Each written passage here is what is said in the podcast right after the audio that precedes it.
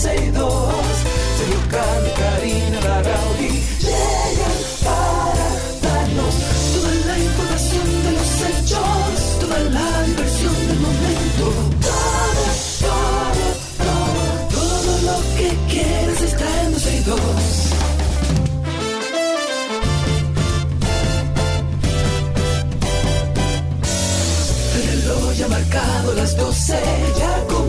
12 y 2. Sergio Carlos y Karina Larrauri llegan para darnos toda la información de los hechos, toda la diversión del momento.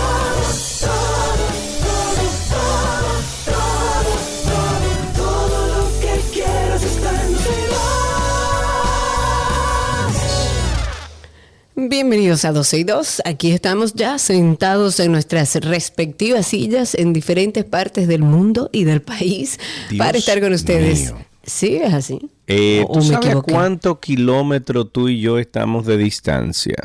Más o menos. Déjame yo calcularte para que tú Una, veas. una barbaridad de Es una, kilómetros. una barbaridad de kilómetros, sí, porque tú estás, em, sí, tú estás en, Allá.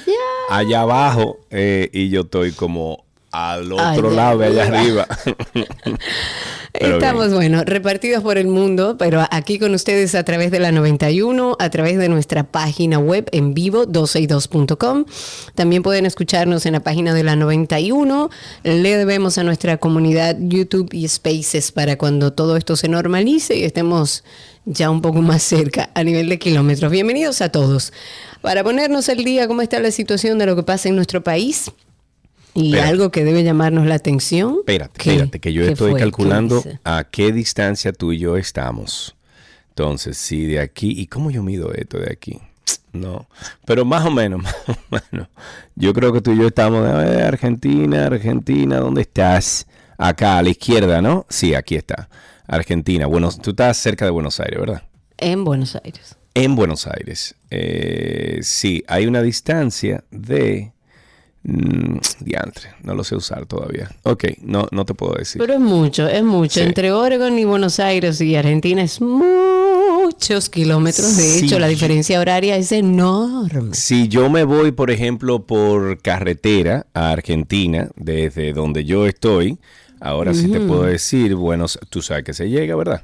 No, claro, estamos todos Claro. en el mismo Entonces, lugar, mira, tú y yo estamos a una distancia de opción, dale ahora, mijo, leave now. ¿Y ¿Por qué no me dice?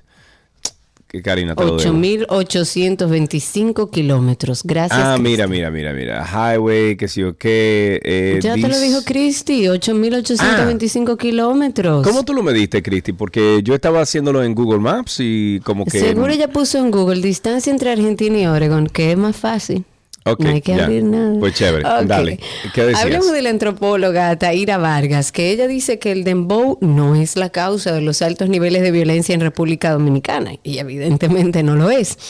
Según esta experta, la violencia que ha sido legitimada socialmente y que no existe voluntad política para erradicarla, es parte de, como de nuestra eh, de nuestras raíces. Ella dijo que estos cambios estos cambios deberían generarse desde las escuelas, pero tristemente sabemos que tenemos una educación, la que reciben nuestros niños y jóvenes, que es de muy mala calidad a través del sistema público de educación.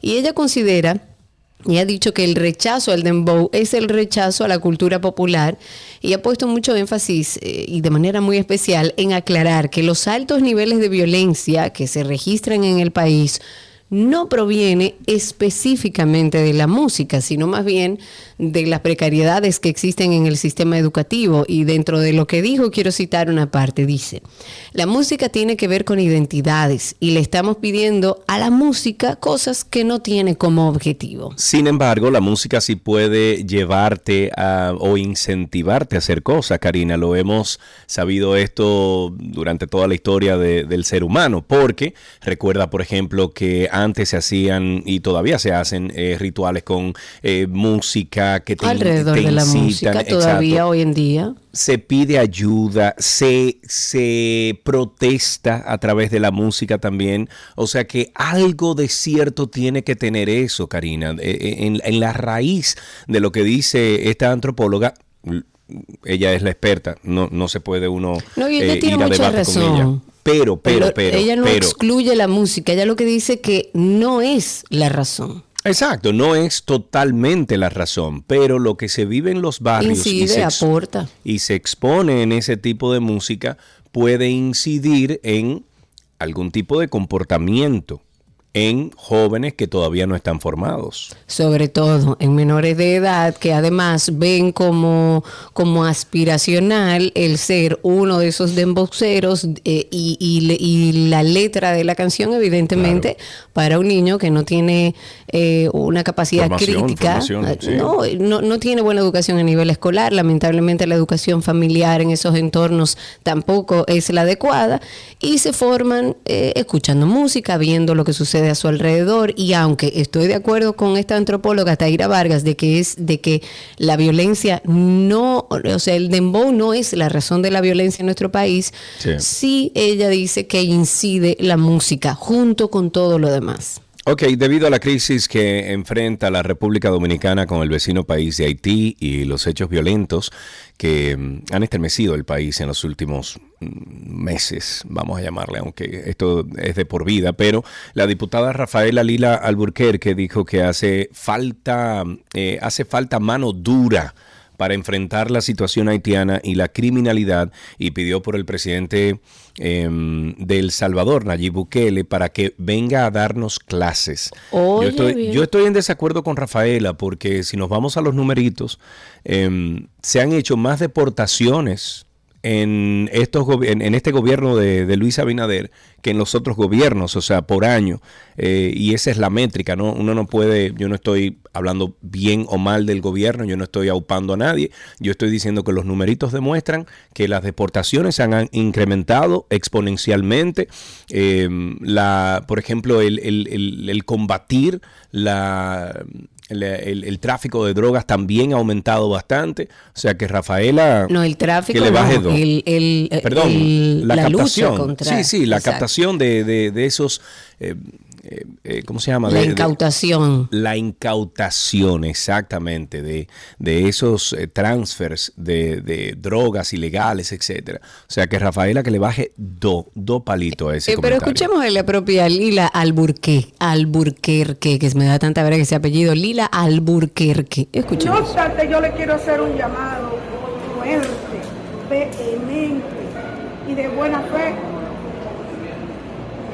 al país, al gobierno.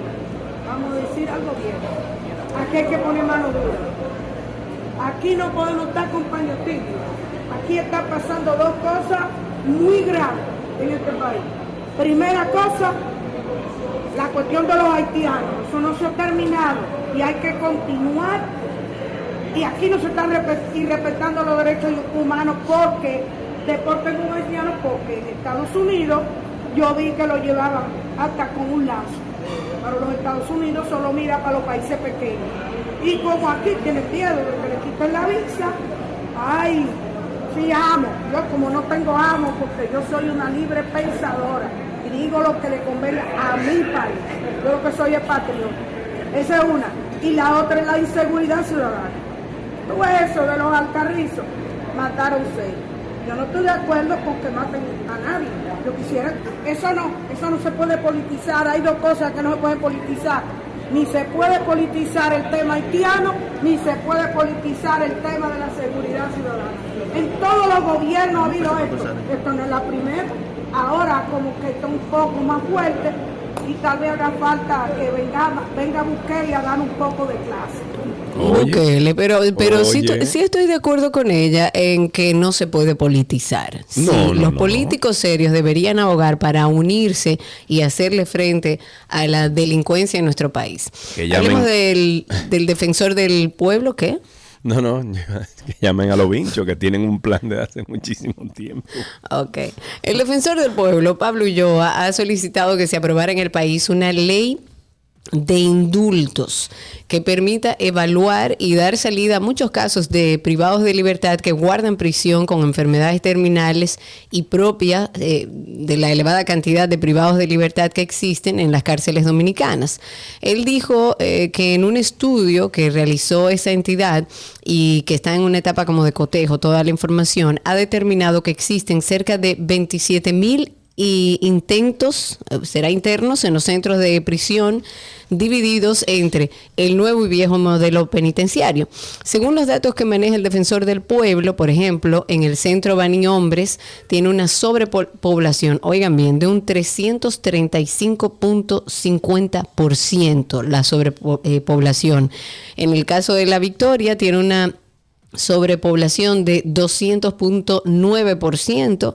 La pública de Asua registra una sobrepoblación de más del 300% también, la de Nagua también más del 300%.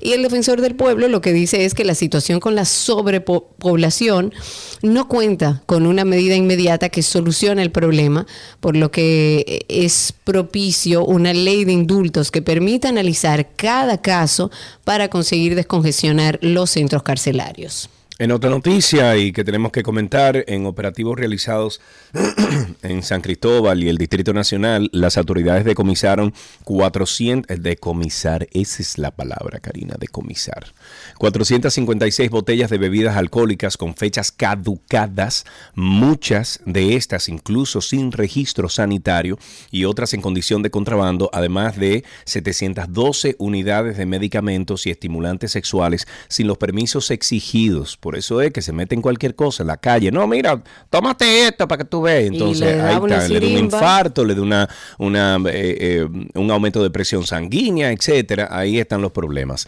Y dice también que encontraron 456 unidades de cigarrillos en condición de contrabando. Estos operativos eh, contra las bebidas alcohólicas adulteradas se realizaron en San Cristóbal, Los Tres Brazos, Guachupita, La Ciénaga, con comercios de venta al detalle. Ahora lo que tienen que hacer responsablemente primero cerrar esos, eh, esos negocios, quitarle es que no existen licencias, pero quitarle el permiso a esas personas, dueños de esos negocios, a volver a abrir un negocio. Yo cerraría todos esos negocios, le incauto todo, me llevo todo, lo cierro y no le permito que vuelva a abrir, porque usted está atentando contra la vida de otras personas. Y publicar los nombres, y publicar los nombres de todos esos negocios y sus dueños. Y punto. Claro. Y usted sepa que si por ahí él decide, esa persona, volver a abrir algo, pues usted sabe que está atentando contra su vida. El gobernador de Dakota del Norte, y lo comento porque me parece... Eh, increíble que estemos hablando desde el gobernador de Dakota del Norte, que se ha prohibido el uso de la aplicación de videos TikTok en los dispositivos propiedad del gobierno estatal. O sea, nadie que trabaje con el gobernador de Dakota del Norte ni toda la zona puede utilizar y tener esta aplicación en sus celulares.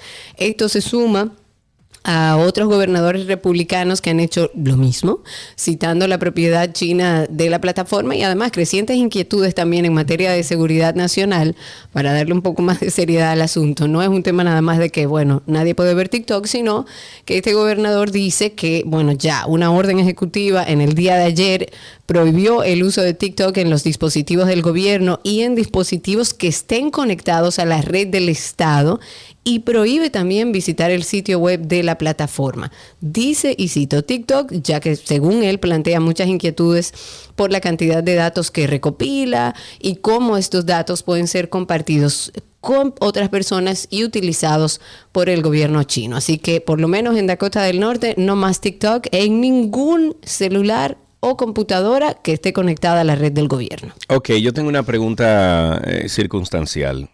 ¿Está nevando o no está nevando en Constanza? No, eso no es nieve, eso es el rocío, el agua que se congela, pero del cielo no está cayendo nieve. ok, entonces abre el video que yo te acabo de, enviar ahora, ahí en, WhatsApp. Dime tú si no está nevando en Constanza. ¿Lo estás viendo? Estoy abriéndolo. Pero no puede ser. Wow. ¿Eso es nieve o no es nieve que está cayendo? Señor, ¿eso es nieve? ¿Y qué yo dije hace como 12 años aquí en este programa? Señora, pero eso, no, no, llámate a Jim Espérate, Suriel. me- eh, llame- llámense ahí a Jim Suriel. Consíguete a Jim Suriel, pues yo hasta que Jim Suriel no me lo diga no lo creo. ¿Cómo que va a estar nevando? ¿Pero eso en dónde? ¿En Yo tengo años diciendo aquí en este programa que en este país que lo tiene todo, hasta nieve iba a caer y mira. Ay, pero vayan a grabar para allá. República Dominicana lo tiene todo. La única isla en el Caribe que nieva. Bueno, me está diciendo, me está diciendo Víctor Prieto que, eh, conchale Víctor, es que es que se ven las pirámides atrás y todo. Déjame, déjame mandarle. Aquel dice que no es aquí. Eso. No es que se ven las pirámides atrás. Se ven las pirámides. Mira las pirámides atrás ahí. Llamen qué a Jim pirámides? Suriel, a ver. Las pirámides allá arriba. ¿Tú nunca has ido a la pirámide de Constanza? A la pirámide de Constanza. Bueno, pero se dice Ah, las pirámides. Pero, pero la pirámide allá arriba. ¿Tú nunca has ido a la pirámide? Claro que sí, mil veces.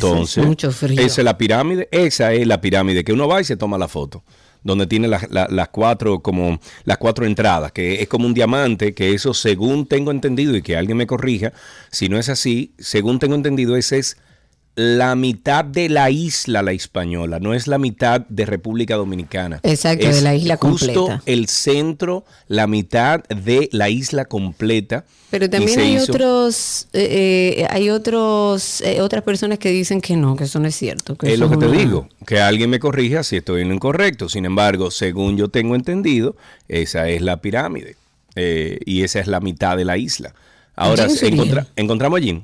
No. Vamos a ver si lo conseguimos allí en Suriel. Mientras tanto, se registró la temperatura más baja del año en Valle Nuevo, Constanza, debido a la influencia del aire polar que el mismo Jim ya había anunciado que lleva 12 días incidiendo en República Dominicana. A las 6 y 20 de la mañana se registró una temperatura mínima de menos 7.6 grados en la zona ahí que está habilitada para acampar. Esto lo dijo el mismo meteorólogo Jim Suriel en su cuenta de Twitter. Lo que sí tenemos que confirmar con él es si realmente está nevando allá arriba, porque ya Yo- sí, verdad que me voy a preocupar. Yo le acabo de escribir a Jim y si es así, ahora sí es verdad que República Dominicana lo tiene todo. Ahora lo que tenemos que hacer es poner unos, eh, ¿cómo se llama esto? Unos, eh, ay Dios mío, se llaman unos snow blowers. Eh, es unos, unos blowers para nieve para entonces comenzar a, a esquiar allá arriba. Y punto, ¿En ya. Ojo, ¿tú te imaginas una isla en el Caribe donde usted, que lo tiene todo, Que los argentinos va ya no van a poder. Mira que los argentinos después de eso no van a poder decir absolutamente, Absolutamente. nada. Además, no hay ningún país en el mundo donde usted, si llega a nevar y podemos esquiar allá arriba, donde usted baje dos horas, esté en la playa con un calorazo y suba allá arriba a esquiar. Bueno, Vamos a esperar a ver si podemos contactar a Jim Suriel para que nos dé entonces eh, la verdadera historia de si esto es cierto o no es cierto. Solo el 28.57% de los estudiantes dominicanos lee y comprende un texto simple. Esto es de acuerdo al análisis del indicador de la Estrategia Nacional de Educación, según un estudio elaborado por World Vision República Dominicana sobre habilidades de lectura de alumnos del tercer grado.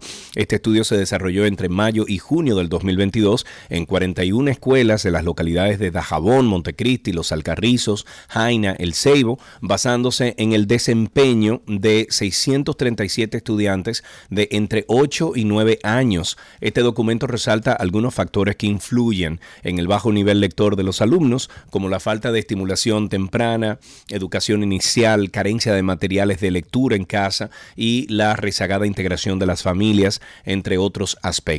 Si la fórmula que estamos utilizando por décadas aquí en República Dominicana no cambia acerca de la enseñanza, en cuanto a la enseñanza o el método que utilizamos de educación para los niños en República Dominicana, esto va a No va a haber empeorar. cambio. Esto no, y no va a a haber empeorar. cambio, porque las sociedades cambian con las nuevas generaciones, con la educación, no hay otra forma de hacerlo. Y cuando no estamos pendientes de algo que para mí es la espina dorsal del desarrollo y crecimiento de cualquier nación, que es la educación y su Claro. infancia y su adolescencia, lamentablemente no vamos a ver avance. Podemos ver cosas a corto plazo, que es lo que más le gusta a nuestros gobiernos, porque vivimos en un país donde las obras de gobierno no tienen continuidad, porque si lo hizo otro, yo tengo que hacer otra cosa para poder hacer campaña. Entonces es triste, la verdad es que es triste que todavía al día de hoy estemos hablando de una calidad en educación pública triste, tristísima. Ángel Hernández está haciendo lo que puede con un ministerio que por años ha sido utilizado para conseguir lo suyo y lo que se invirtió en campaña. En otro tema, Elon Musk ha vendido entre lunes y miércoles unos 22 millones de títulos de Tesla por 3.600 millones de dólares. Esto según un documento que regula los mercados financieros en Estados Unidos. Este magnate, porque es un magnate, patrón de Tesla, que ya no es el más rico del mundo, es el dueño de Louis Vuitton, de Louis Vuitton. Eh, este patrón de Tesla, de SpaceX y de Twitter vendió desde noviembre del año pasado más de 39 mil millones de dólares en acciones del fabricante de automóviles. La mayor parte se ha destinado a la compra de Twitter, que fue adquirida a finales de octubre, como sabemos, por unos 44 eh, mil millones de dólares incluido un aporte personal de 27 mil millones. Esta nueva venta, tras otra de casi 4 mil millones de dólares, ¿cómo se habla de dinero? Pues se produce cuando la cotización de Tesla se desmorona en la bolsa. ¿Y cuál? No, las mil millones, cuatro mil millones, seis mil Hablemos un poquito de... Mm, ah, dice Alan que el pana de Louis Vuitton solo fue el más rico por un solo día. Ah, ok, ya varió. Gracias, Alan. Ok, en torno al tema de salud mental que tanto Karina resalta y que hablamos aquí en el programa, de seis pacientes de ambulantes que fueron llevados directamente al Centro de Rehabilitación Psicosocial, antiguo Hospital Psiquiátrico Padre Villini, Cuatro no tenían ninguna condición mental, sino que son personas indigentes o que viven en las calles, pero no tienen ninguna patología de este tipo. Esto según la doctora Rosalba Holguín, que es la directiva del centro, quien dijo que el mismo no está cerrado, como se ha comentado en redes sociales, sino que tiene un protocolo específico para el ingreso de pacientes para garantizar su rehabilitación e inserción en la sociedad. Lo que pasa es que hay muchos indigentes que sí tienen la condición mental de, que necesitan ayuda y no hay forma de llevarlos a un centro, porque los protocolos que, eh, tienen que entrar de que por, por eh, ¿cómo se llama? Que él tiene que querer, que él tiene que aceptar que le hagan las evaluaciones, que la familia tiene que aprobarlo, que, que tiene que entrar por, persona por, propia por cuenta propia, que sí o que eso no funciona. O sea, no, no, la salud mental, la salud mental es un tema, es un vacío en nuestro país. Lamentablemente es un vacío. Nosotros, eh, como ciudadanos responsables, hemos tratado a través de un podcast que creamos justo en la pandemia, en vista de la necesidad que había de información y la cantidad de gente que nos escribía hablándonos de alteraciones en sus emociones, en su salud mental, sin tener idea de cómo se llama eso y de qué le está pasando hicimos nuestro podcast de Karina y Sergio After Dark, un podcast donde habla de salud mental y donde habla de bienestar. La idea con este proyecto siempre fue que usted lo escuche, escuche todos los episodios, que tome aquellos que puedan eh, hacerle algún sentido en torno a la realidad que usted está viviendo o a lo mejor alguien alrededor de usted que necesite esta información para poder accionar, para empezar un año 2023 con la cabeza un poco más clara de hacia dónde tenemos que ir para vivir una vida más plena. Dentro de todos los episodios que tenemos en más de 70 en Karina y Sergio After Dark, hay uno interesante que quisimos hacer que habla sobre el elefante blanco. Ese elefante, ¿usted sabe de qué tamaño es un elefante? Bueno, imagínense que usted tiene dentro de su habitación un elefante, del tamaño real de un elefante, pero que usted simplemente voltea la vista y hace como que eso no está ahí.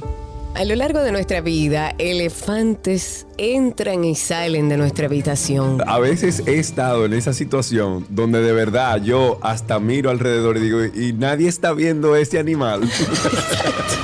Es una representación, un tema un poco espinoso, un problema, un conflicto que todos conocen, pero que nadie se atreve a hablar de ello. Prefieren mejor callar y fingen que no existe. Es posible ignorar un elefante dentro de una habitación. Nosotros también como que nos hicimos esa pregunta. Una de las claves que pueden servir es pasar de ignorar a reconocer y aceptar que ahí hay un problema. Porque indiscutiblemente, aunque usted crea que si usted lo guarda ahí no va a pasar nada, eso le va a salir y va a tener repercusiones. Karina y Sergio, After Dark. Karina y Sergio After Dark estamos disponibles en todas las plataformas de podcast. Nos pueden encontrar en Google como Karina Larrauri Podcast o Sergio Carlo Podcast. También usted puede poner en Google Karina y Sergio After Dark y sale la lista de todos eh, los networks de distribución en donde estamos.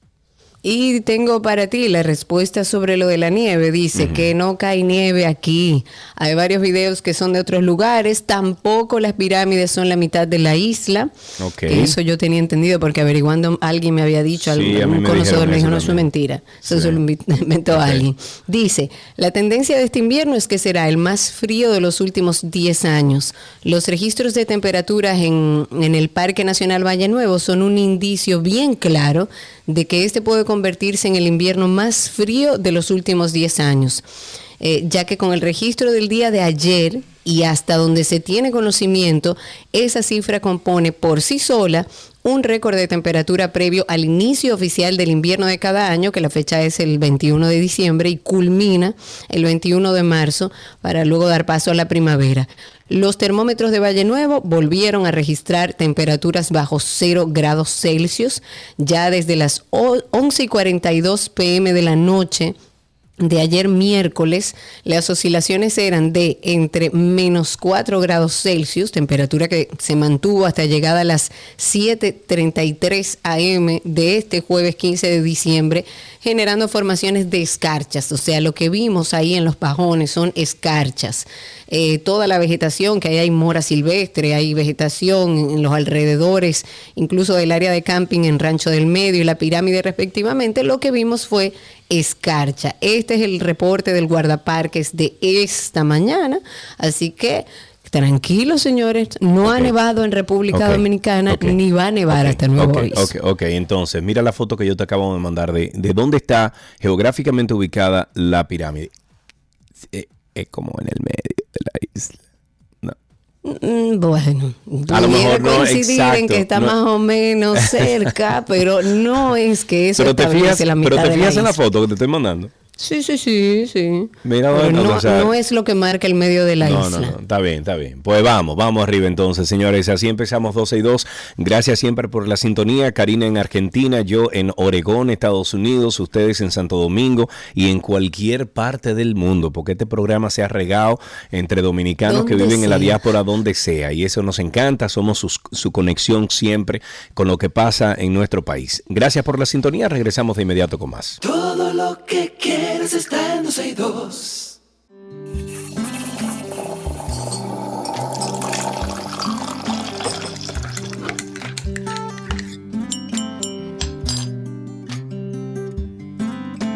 Y Estamos en nuestro cafecito de las 12 y como cada jueves siempre nos hacemos acompañar de un cafetero, en este caso cafetera conocida por ustedes. Hoy nos tomamos este café con la actriz y directora de teatro Lidia Ariza. Hola Lidia, ¿cómo estás? Hola? Lidia. Hey, Yo feliz, feliz, feliz de hacer este ritual del café junto a ustedes en Ah, esta pero la bien. 91. Empezaste bien porque le llamaste ritual. La Claro. gente cuando se toma su cafecito, eso es una experiencia. Lidia Aricia, muchísimas gracias por estar con nosotros y públicamente te digo que te amo. Siempre Ay, qué lo he hecho.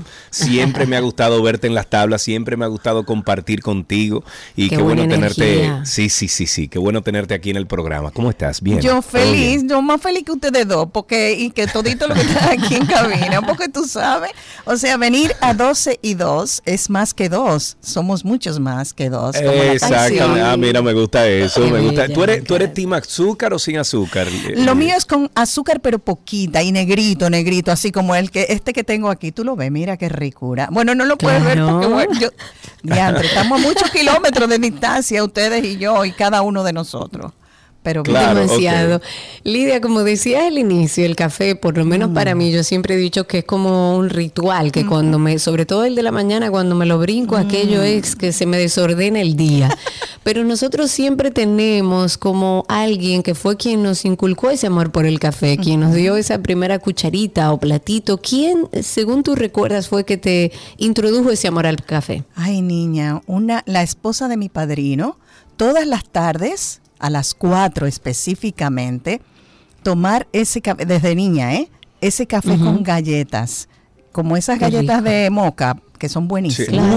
Ah, uy, Hermanos, aquello Sí, era sí. el cielo para mí. Sí, y sí, ya sí. tú sí. empezaste, a partir de ahí te volviste cafetera. Para que sepa, mira, yo así mismo como tú, en la mañana, si no hay ese café después ya yo no no no no no genero Como que no, No como que no, no cuadra, no sube el sistema.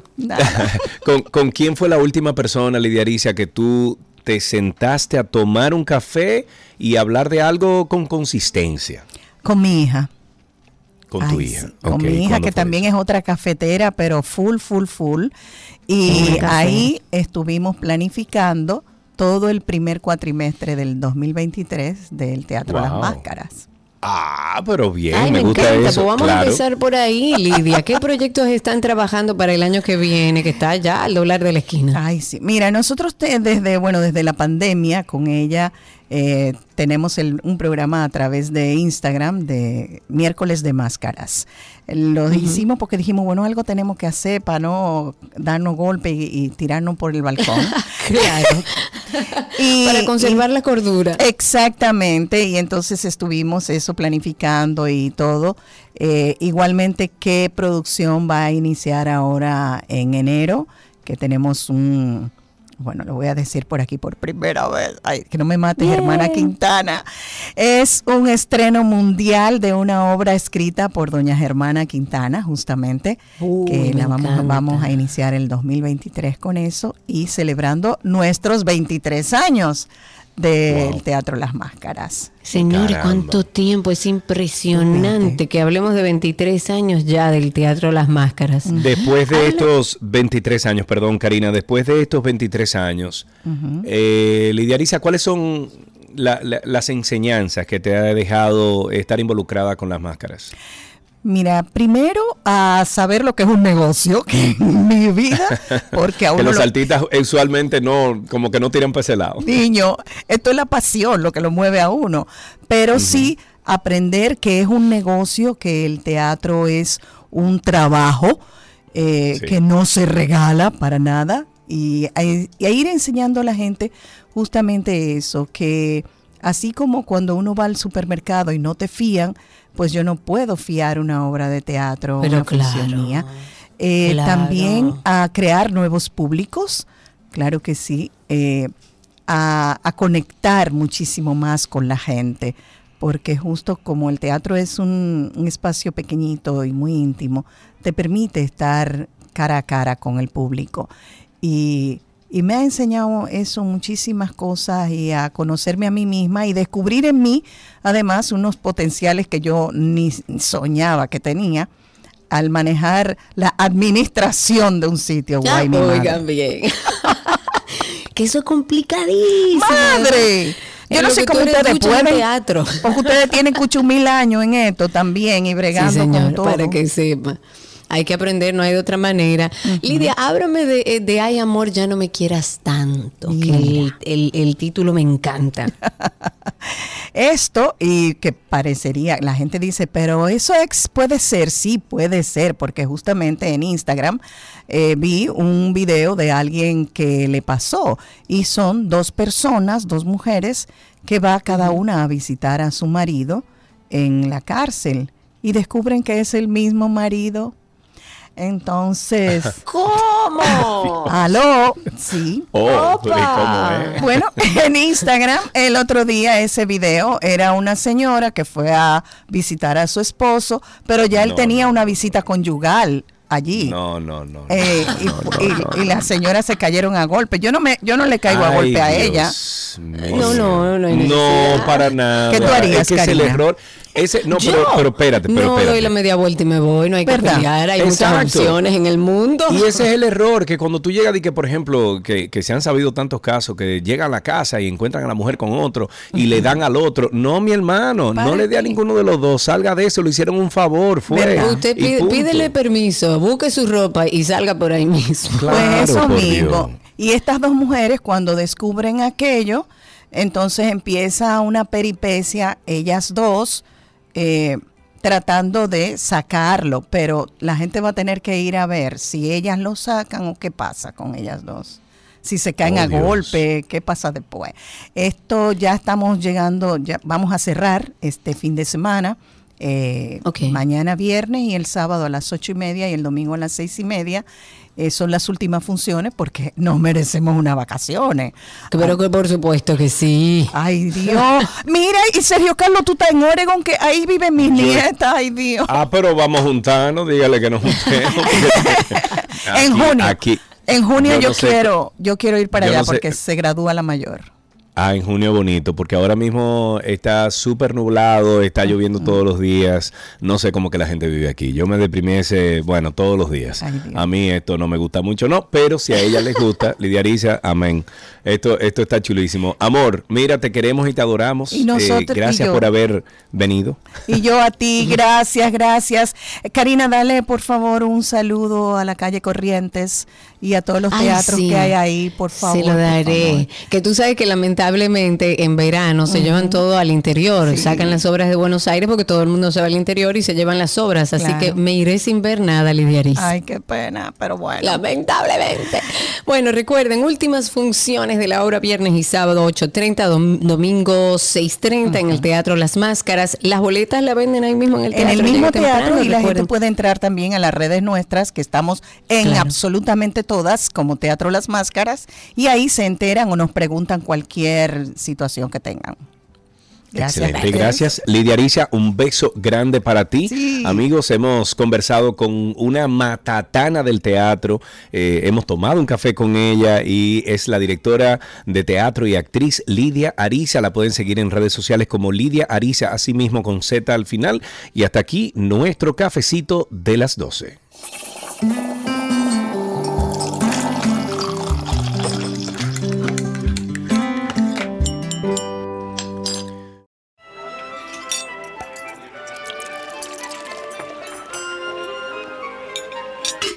Ula la me wish munch. No, que que bubule. Ya, eso es lo que, Que vamos a decir. ay, que que que que bubulé, Ya, Gaby. Hola, Gabs. Para los que no saben francés, que que bubulé es como que lo que en francés. Según Alan. Según. Alan. No se Sí, metan bueno, en eso, que, que nosotros tenemos 14 años diciendo un disparate. Cualquier o sea, es decir, cosa. "Ula la me oui, je mange". Con el perdón de los franceses y de los que entienden el idioma, no decimos nada. O sea, es Nada. Aquí un- llam- pero aquí llama una niña, Gaby, que dijo, ¿qué es lo que ustedes están diciendo? Que estaba en el Exacto. liceo francés, una, una niña chiquita que no- decía, es un disparate lo que ustedes dicen. Claro, claro. Bueno, ahora vamos a decir que que bubulé, qué es lo que Gaby con nuestras recetas de postres para estas fiestas. ¿Qué preparamos?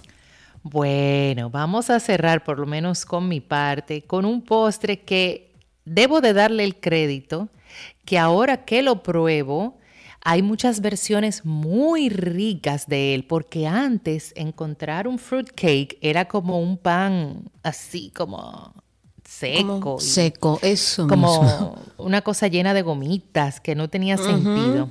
Sin embargo, hoy hay recetas espectaculares que uf, son divinos y tomárselo ahora que estábamos tomándonos este cafecito, tomárselo igualito como te lo tomaste esta mañana, en esa misma tacita, en esa misma tacita, eh, Cari, con este... Yo estoy que lo mando a cambiar, Gaby. No, no, no, en cosa de cristal no. Hágame el favor, cámbiame eso. Ay, ay, ay. Bueno, y entonces imagínate este fruitcake al lado eh, con este cafecito, un chocolate caliente o el ponche que es tan tradicional, el té de jengibre. La verdad que yo no sé si es la edad, los años, la experiencia o qué, pero como que ya a mí me comienzan a gustar. Es lo mismo que los panetones. Señora, los panetones no le cierren las puertas, que hay muchos Yo nunca he hecho las paces con los panetones. Mm, mm. Bueno, mira, Karin, te voy a decir, yo hice la semana pasada un que lo pueden buscar en mi cuenta de, de Instagram y no lo, no lo compartí esta semana porque ya lo había publicado. Un pudín de panetone con ponche. Bueno, yo te lo mandé. Que, Claro. que te- mira, mira, mira, mira. Eso es divino. Así que no desperdicien sus panetones y hagan ese, ese pudín de panetón. Pueden entrar a mi cuenta. Pero hablando de este fruitcake, son muchos los ingredientes, pero tranquilos que los pueden encontrar tanto en la cuenta 12 y 2 como en la de Gabriela.reginato. Necesitamos una y media taza de mantequilla, dos y un cuarto de taza de harina de trigo, una y media taza de azúcar blanca, cinco huevos. Entonces, de todo lo que voy a mencionar es media taza. De pasas, de dátiles, de las cherry marrasquinos que utilizamos ayer para el volteado de piña, de higos, almendras, nueces, pacanas, piñones. Hasta ahí todo es media taza. Luego necesitamos media copita de brandy o de ron. Yo te diría que eso es como un, más o menos como un cuarto de taza. Dos cucharaditas de canela en polvo, dos cucharaditas de polvo de hornear y una cucharadita de jengibre rallado. Entonces, ¿qué vamos a hacer con todo eso? Vamos a picar todas las frutas pequeñitas, todo lo que tenía media taza, todo, todo. Y eso lo vamos a macerar con el brandy o con el ron. Igualmente ponga ahí los frutos secos, es decir, las pacanas, las nueces, todo lo que era media taza lo vamos a poner a macerar con el ron o con el brandy. Aparte vamos a mezclar la mantequilla con el azúcar, vamos a separar los huevos, es decir, las claras de las yemas, y las yemas las vamos a batir suavecito con la mantequilla, es decir, la mantequilla con el azúcar que ya teníamos mezcladas, le vamos a ir agregando las yemas de huevo y la vamos a ir eh, mezclando hasta obtener una algo bien homogéneo, un color muy lindo, producto del, del mismo color de la yema. Entonces luego vamos a agregarle poco a poco la harina junto con la canela, el polvo de hornear y el jengibre. En el caso del jengibre lo podemos, les recomiendo, a mí me gusta el fresco, el rallado, pero lo pueden también comprar en polvo. Si lo compran en polvo, pues sería media cucharadita, que ahorita no, Ok. no lo mencioné. Entonces vamos a agregar las nueces y las frutas que teníamos macerada y finalmente vamos a batir las claras a punto de nieve y se las vamos a incorporar a la mezcla que tiene ya todo el resto. Con movimientos envolventes, como habíamos mencionado en días pasados, para aprovechar el aire que le hemos inyectado a las claras. Esto lo vamos a llevar a horno a una temperatura de 350 grados por una hora.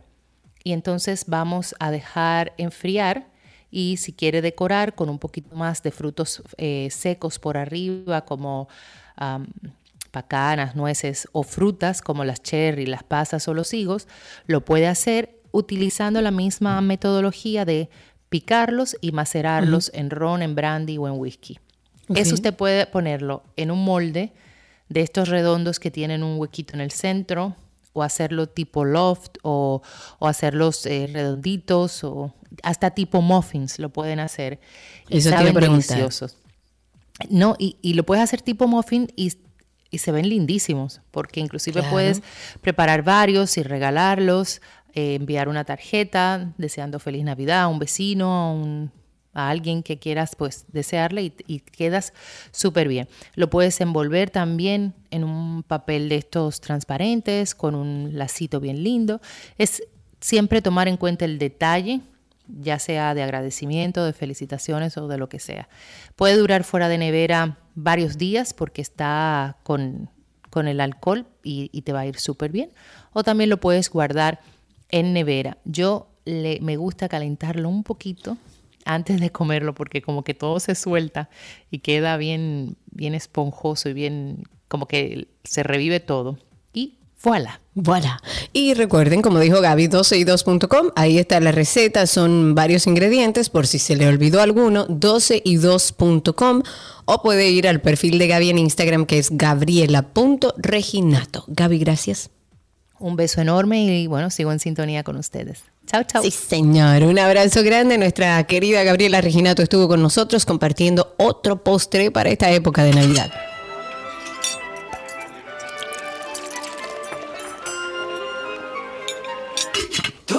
Lo que quieres está en 12 y 2.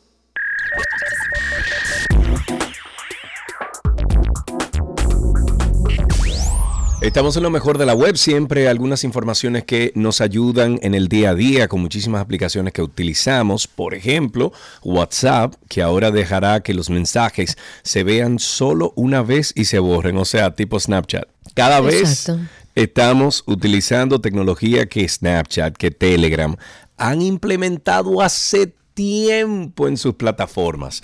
Bueno, esta aplicación está probando la opción de ver una vez para los mensajes. Esta opción existe en WhatsApp desde hace mucho tiempo, pero hasta ahora estaba limitada a contenido multimedia, videos, fotos. Las cosas parecen estar cambiando y el uso de esta característica también se extenderá al texto y podría significar un punto de inflexión para la aplicación de mensajería y aunque esta nueva función no es nueva a nivel general. Si se habla de aplicaciones de mensajería, por ejemplo, como Telegram y como mencioné con, con, Snapchat. Para WhatsApp sí lo va a hacer en texto, un hecho que aumentaría la privacidad. Así, por ejemplo, se puede enviar información privada que solo se puede ver una vez. Puede ser la contraseña del Wi-Fi, el número de identificación de alguna red social o incluso algún chisme como dice aquí la noticia, que solo se quiere que eh, eh, se, vea una sola vez en un delicado. Exacto. Bueno, la versión de Android, eh, que siempre en beta, ¿verdad? Que siempre está en beta, es la más próxima a lanzarse con, por el momento con esto, pero sin duda ocurriría lo mismo con su versión de iOS, de iPhone. Y si hay que apostar para la fecha de lanzamiento, es probable que suceda en el primer trimestre del 2023, entre enero y marzo. Google Chrome ahora va a lanzar o lanza, ya lanzó ahorro de memoria y ahorro de energía. Estas suelen ser dos de las habituales quejas sobre el funcionamiento de Chrome. En el caso del uso de la memoria, por ejemplo, y salvo que el equipo disponga de una cantidad de espacio para almacenamiento, Google Chrome llegaba a eh, eh, ralentizar o hacer más lento significativamente el funcionamiento del equipo, especialmente si se empleaba desde un ordenador con eh, características más limitadas. La mejora en el ahorro de memoria lo que promete es una reducción en el uso de la memoria del ordenador de hasta un 30% si ah, decides activar este nuevo modo, que es mucho. Y para conseguirlo, Google Chrome hace algo tan sencillo como efectivo. Deja en reposo las pestañas que permanecen inactivas cuando se acceda o cuando entres a alguna de ellas, Chrome lo que volverá es a cargar su contenido. Pero al no mantenerla activa en un segundo plano, lo que hace es que garantiza este menor uso de la memoria, que es lo que hacía eh, hasta el momento. En cuanto al ahorro de energía, este nuevo modo de ahorro de energía limita la actividad en segundo plano y reduce los efectos visuales en páginas web, tales como animaciones, videos, cuando, por supuesto, la autonomía restante de la batería de su computador o de su ordenador baja por debajo del 20% de carga. Todas estas novedades o estas dos novedades llegan a los usuarios con la actualización 1.08 de Google Chrome y que estarán disponibles en versiones para Windows, para Mac, para por supuesto Chrome, eh, desplegándose como viene siendo habitual de manera gradual para los millones de usuarios de este navegador de Internet en todo el mundo y va a ser durante las próximas semanas. Eso voy a decir porque veo aquí en veo aquí que todos nosotros, Christy, Cari, eh, Chiqui, la computadora, incluso la mini de nosotros en la, en la, en la emisora, todas tienen el 107. Estamos todavía en el hay 10. Que actualizar. 1507, hay que actualizar. Incluso tú, Chiqui, tú estás pasado, tú estás en la 12.6. Muchacho, actualízate. Tiene que irte arriba, los tres punticos, abajo donde dice help, about, y le dice actualizar. Eh, porque tú estás medio atrasadito. Eh, sin embargo, la, de nosotros tres, la, la, Mac, la tuya Karina y la de Christy, están todas en la 10.15.7, que es justo antes de la actualización que van a hacer para nosotros poder utilizar esa nueva función que ofrece el Google Chrome. Mientras tanto, ahí tienen ustedes dos informaciones de la web, siempre recordando que estamos en 12y2.com, 12y2.com. Esa es nuestra revista digital. Usted ahí puede conseguir más de dos 12 años de información que hemos nosotros eh, constantemente nutrido esta página. Usted puede entrar ahí y comenzar a hacer búsquedas de cualquier tipo y de cualquier cosa que hemos hablado aquí. 12y2.com y también estamos en After Dark. Las emociones de una mujer maltratada, en principio ella no las conoce, no se da cuenta, no es consciente. Muchos entienden que la violencia solo es física, pero los insultos son violencia. No te pongas esto, no te pongas aquello, no te maquilles, no quiero que te juntes con esa amiga tuya, tú no puedes trabajar, yo te lo doy todo.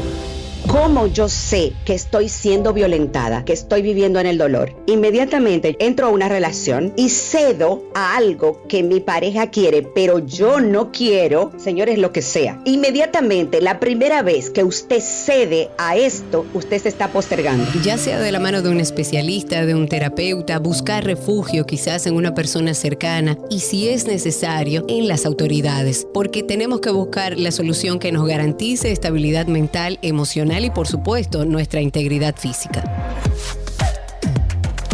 Karina y Sergio, After Dark. Karina y Sergio After Dark en Google. Usted puede buscar ahí Karina y Sergio After Dark y le sale absolutamente todos los lugares de donde estamos. Estamos en mucho. Karina y Sergio After Dark. Hasta aquí lo mejor de la web en 12 días.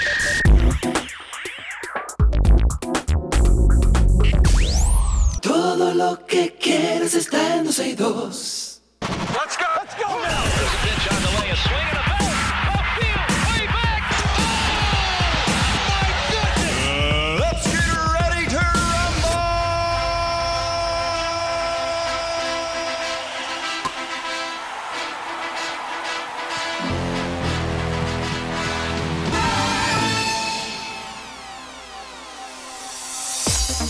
Estamos en deportes y esta noticia tiene que decir la Karina. O sea que. Sí, dale señor. para allá, Karina, Viene, viene, viene, viene. Dale.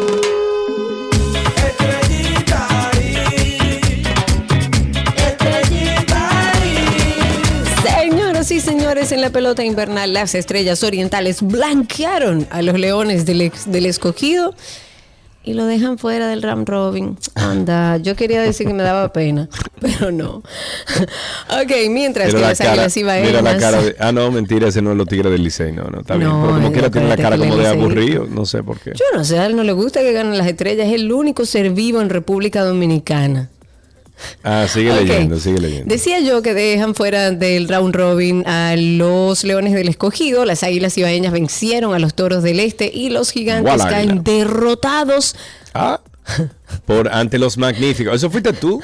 Eso fuiste fue tú que que pusiste que esa ante los magníficos, increíbles e Magníficos. inigualables. Oye, Oye, tú estás oyendo, está bien. ¡Arrancan los tigres!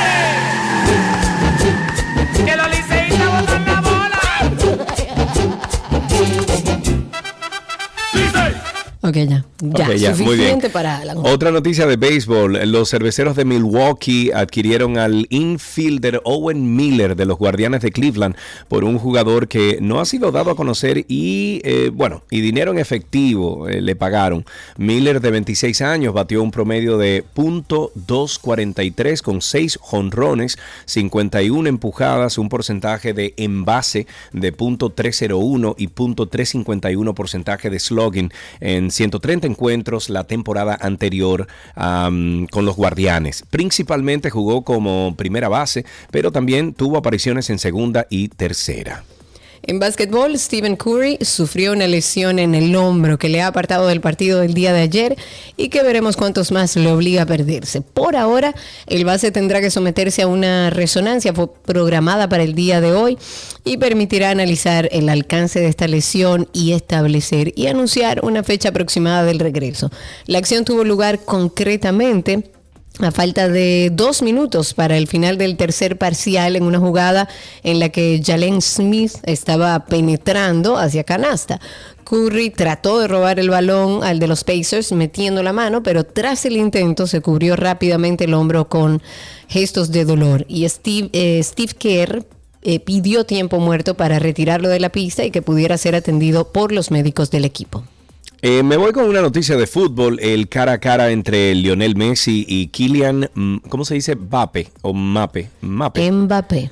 Mbappé, ok. Se Mbappé. robará la atención en el final del Mundial Qatar 2022 que la Argentina y Francia jugarán el próximo domingo en el estadio de Lusail eh, ante 80 mil espectadores. Los dos astros del Paris Saint-Germain brillaron en esta Copa del Mundo y su duelo tiene el valor agregado de ver quién será el goleador del certamen. Por ahora ambos igualan con cinco tantos, pero el galo no marcó ninguno de penal, a diferencia del argentino que lo hizo en tres tres ocasiones. Luego del triunfo de Francia 2-0 ante Marruecos el día de ayer, en la segunda semifinal se esperaba la palabra de em- Mbappé. Mbappé, pero otra vez dejó con las ganas a los medios de comunicación, lo esperaron en la zona mixta, aunque tuvo un gesto que valió tanto o más que una palabra. Un periodista o una periodista española le preguntó a Kylian, ¿y ahora contra Messi?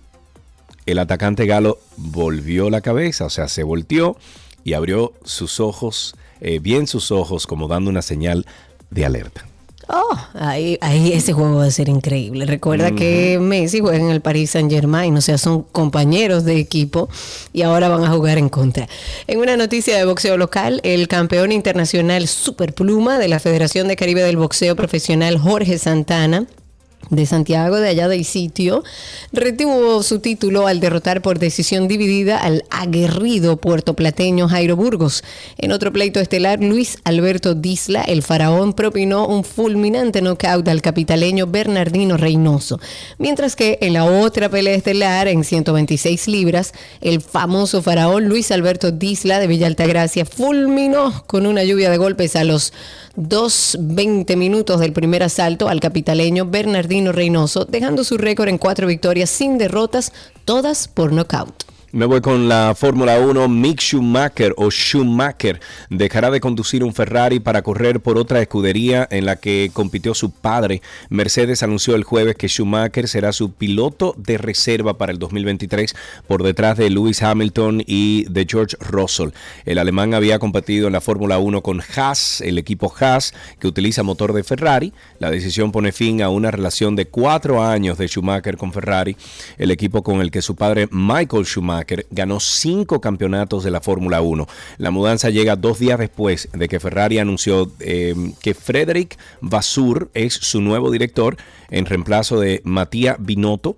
Mick Schumacher, hijo de Michael Schumacher, debutó luego de en la F1 con Haas y, comen- y comenzó 43 carreras, pero cosechó apenas 12 puntos. Sus mejores resultados llegaron este año con un sexto sitio en el Gran Premio de Austria y un octavo en el Gran Premio de Gran Bretaña. Y hasta aquí deportes en 12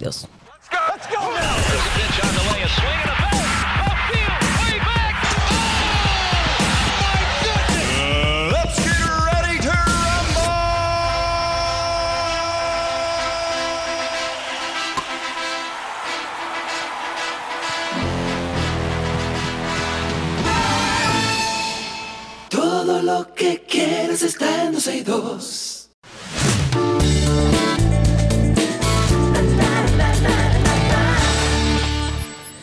Aquí están las informaciones de entretenimiento en 12 y 2, iniciando con Eddie Murphy, que será honrado con el premio Cecil DeMille. Este actor de 61 años va a recibir el premio en la próxima edición. Una edición, esta edición es la 80 de los Globos de Oro y se anunció en el día de ayer a través de la Asociación de la Prensa Extranjera de Hollywood. Murphy obtuvo previamente seis nominaciones a los Globos de Oro, incluida la nueva estrella del año de 1983 por la película 48 horas. Sus otras nominaciones como actor fueron las películas Trading Places, Beverly Hills Cop, The Nutty Professor, Dreamgirls, bueno, y muchas otras. Este actor de 61 años no ha ofrecido muchos detalles que nos permitan saber si estará o no en la entrega de premios el próximo 10 de enero del 2023, pero lo que sí es que será honrado. Black Swan, la película algún día podría transformarse en un musical en vivo. Yo creo que sí, Uy, porque esa película me es... encanta. Sí, y, y- y uno que yo que no sé ideal. mucho de no no y yo que no sé mucho de que de, de ballet clásico ni mucho menos esa película eh, la disfruté muchísimo y pude apreciar eh, con mi poco conocimiento sobre el arte de, de- de- de ballet pude apreciar lo, lo hermoso que puede ser Bellísimo. bueno pues el director Darren Aronofsky dijo que está trabajando en una adaptación musical teatral de la película del 2010 Black Swan, que le valió a la estrella Natalie Portman un Oscar. El thriller también fue nominado a Mejor Película, Fotografía, Edición y Director. El director que hizo el nuevo drama de The Whale con Brandon Fraser y películas como The Wrestler y Noah en Mother, dijo que le encantaría hacer una película musical y que está conversando sobre negocios para hacerlo posible. Eso sería bellísimo, bellísimo. Hablemos de Adele. Adele, tras la victoria de Argentina, tuvo un gesto que, bueno, se viralizó en las redes sociales. Y es que esta artista londinense ¿Qué es de que se oye? 34 años, la música de Adele. Ah, ok. Ok, dale. Eh, la artista londinense de 34 años, señores, qué joven, eh, se declaró fan de la selección conducida por Lionel Scaloni durante uno de sus shows en Las Vegas, en Estados Unidos, e incluso le envió un mensaje al capitán del, del equipo, Leo Messi, dijo, te amo Messi. Pero no fue que lo dijo, lo gritó en medio de una de sus presentaciones. Adele se dirigió a uno de sus fans y le preguntó si era de la Argentina. Y a modo de cumplido le dijo, gracias a Dios que ganaron.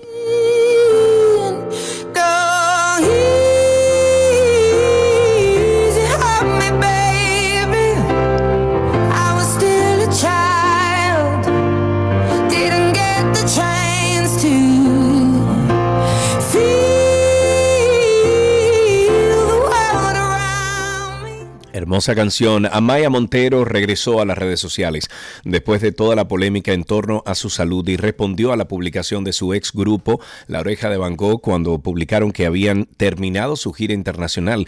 La cantante comentó la publicación escribiendo, bien hecho pequeños, y la banda le agradeció el comentario respondiéndole con un corazón rojo, un mensaje de lo más significativo que desmiente cualquier tipo de rumor de una mala relación con los miembros de la banda con la que triunfó hace más de dos décadas.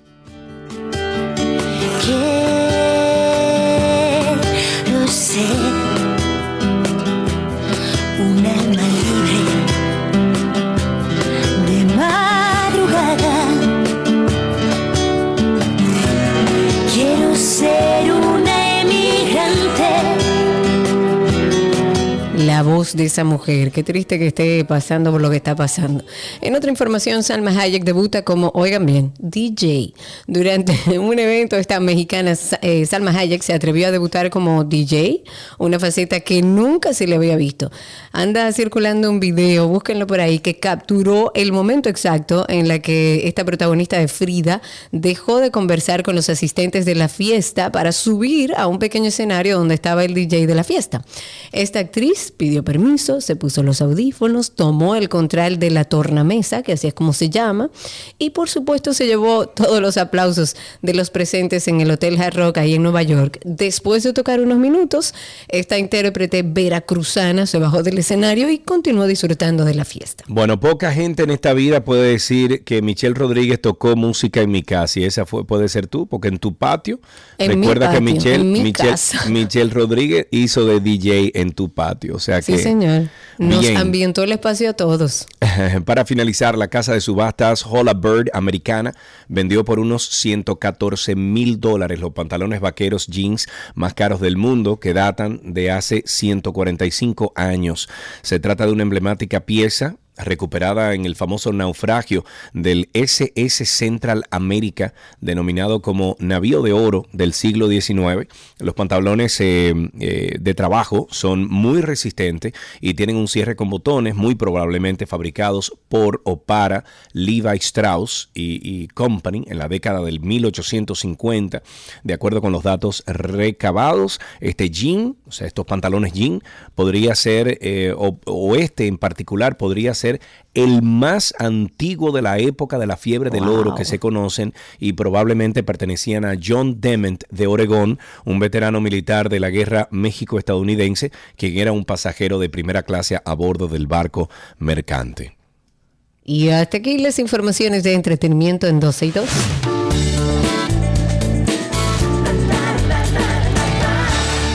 Todo lo que quieres está en 12 y 2.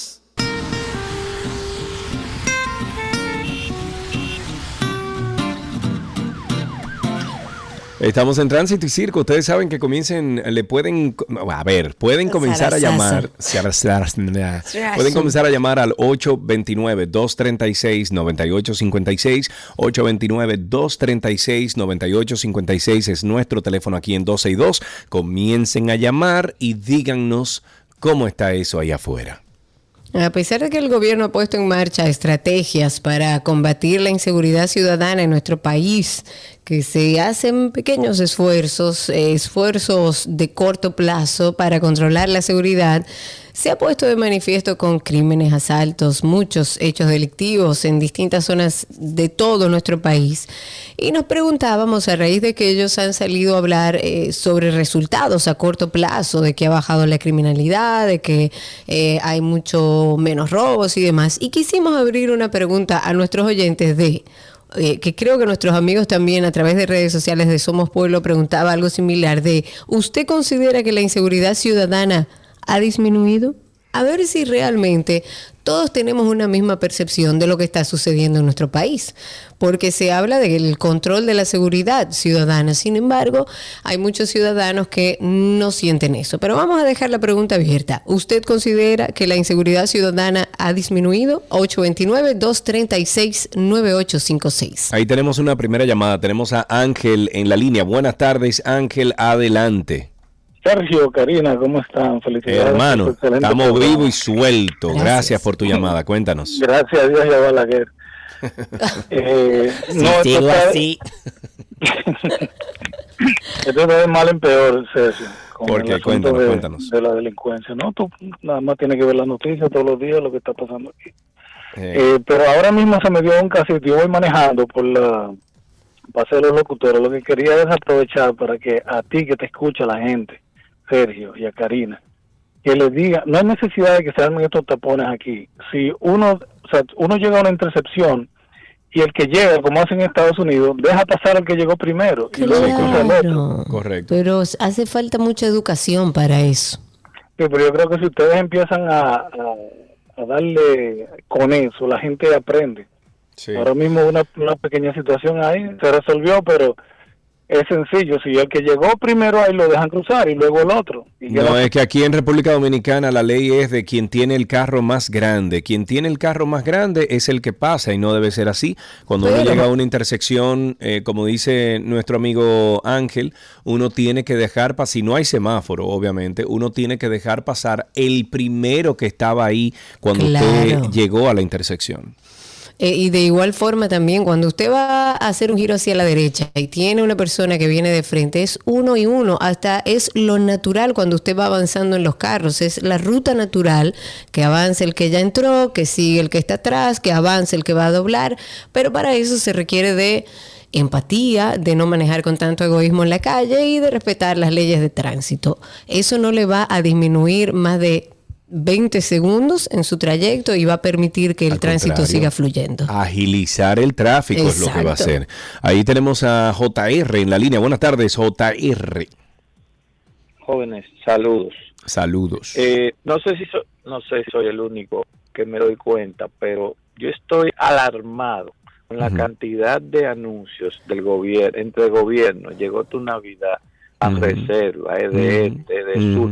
Yo en estos días me tomé el tiempo, lamentablemente, y de esas de esas emisoras que dicen que son clave, de esos noticieros que dan y programas que dicen mala palabra y bulla de noticias. Sí. Y de cada 10 anuncios, probablemente el 40 o el 50 o el 60% tiene relación. Tiene que ser un récord mundial. Es que no puede ser. Sí. Es que no puede ser. Nada más en una dictadura o en un, o en un, o en, o en un país comunista sucede algo así.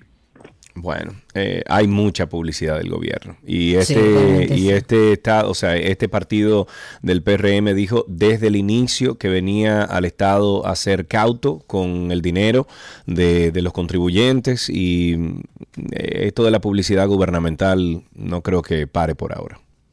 Residentes en Alto Mayor cruzan el río en Yola y es que después de que colapsó el importante puente sobre el río Magua, que lo comentábamos aquí, los residentes en más de 20 comunidades eh, se han visto en la necesidad de hacer esta travesía para poder llegar al municipio Consuelo. Llegan ahí en una yolita. Hay varias embarcaciones de pescadores que han sido como arrimados ahí a la- al afluente. Los propietarios aho- ahora le cobran 50 pesos por cruzar a un pasajero de un extremo a otro y 100 pesos por la carga de un motor o cualquier producto agrícola que requiera pasar de un lado hacia otro. Eh, con la caída de este puente que databa de como del 56, de 1956, quedaron incomunicadas todas las comunidades cercanas a este y las actividades económicas, el traslado de estudiantes aún permanecen suspendidas. Yo entiendo que el gobierno debería prestar atención y ver de qué manera puede socorrer en lo que levantan nueva vez ese puente a las personas que requieren, incluso a los estudiantes, llegar a sus colegios o a sus puestos de trabajo. El Movimiento Cívico Participación Ciudadana dijo en el día de ayer que durante este año se han observado que, y estoy citando, los tribunales dominicanos no están a la altura del reclamo nacional de avanzar en la lucha contra la corrupción. Y es que según esta entidad no partidista, los fallos en los casos Tucano, en los Tres Brazos, Onza o de Brecht, en donde la mayoría de los imputados fueron absueltos, creó la inquietud de que no se está combatiendo este, esta problemática. Los miembros del movimiento dicen que este año no se han presentado nuevos casos de corrupción debido a la lentitud con que los tribunales han llevado las audiencias. 829-236-9856, 829-236-9856 es el teléfono aquí en 12 y 2. Llamen, cuéntenos cómo está eso ahí afuera. Y si realmente, que fue la pregunta con la que iniciamos este segmento, usted considera que la inseguridad ciudadana ha disminuido, si usted siente que hay más seguridad, que puede andar con más calma, que los casos eh, de inseguridad han bajado, los robos y demás. 829-236-9856. 829-236-9856. Varias de las personas involucradas en el accidente registrado en la autopista Duarte, donde cuatro personas perdieron la vida y otras diez resultaron heridas, dijeron que la falta de señalización de parte del Ministerio de Obras Públicas fue la principal causa del múltiple accidente. ¿Tú viste ese video, Karina?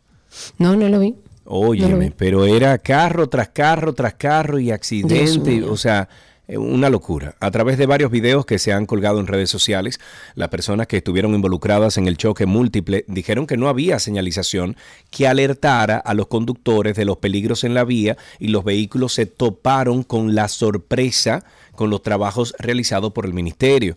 Entonces, la pregunta es, ¿es el Ministerio Público y su gente responsable de todo lo que ocurrió- eh, ahí? Eh, Le, sí. van a, le van a reemplazar esos vehículos dañados, le van a, a- a- de alguna forma compensar a los familiares que perdieron gente ahí. De, de alguna Claro forma. que el mini- Ministerio de Obras Públicas Ah, tiene sí, que claro. responder porque Sí, es una sí, mala señalización de su parte, pero Sí, por claro, supuesto. Karina. Sí, sí, sí, por supuesto que sí, sí. Hay dos llamadas. 829-236-9856. Empecemos con Rolando. Rolando, buenas tardes. Buenas tardes, par de estrellas. Ay, hey, señor, Epa, gracias. gracias. Cuéntanos. Muy, muy contento con tu programa, muy, edu- muy educador, muy... Está Gracias. bien. Gracias. Príncipe, le hablo de la ciudad de Santiago, yo soy capitaleño. Un interés aquí, gracias a Dios. Eh, la delincuencia no hay quien la aguante. Lo que pasa es que no ha habido voluntad de nuestros, de nuestros presidentes, de nuestros políticos. Son todos iguales. O sea, ellos, ellos te prometen, te prometen, no protegen a las personas que trabajamos, que sumamos, que pagamos impuestos, que nos tienen sangrado. Ellos no te protegen. Tú le das un golpe a un ladrón, te jodiste. Si te lo dieron, no lo va a pagar. no- nadie te va, nadie te va a resolver. Entonces, Santiago, lamentablemente tengo 30 años que llegué aquí. Y yo llegué aquí a Santiago y esto era una delia. Hoy en día vivir aquí en Santiago hay que pedirle a Dios que proteja a uno.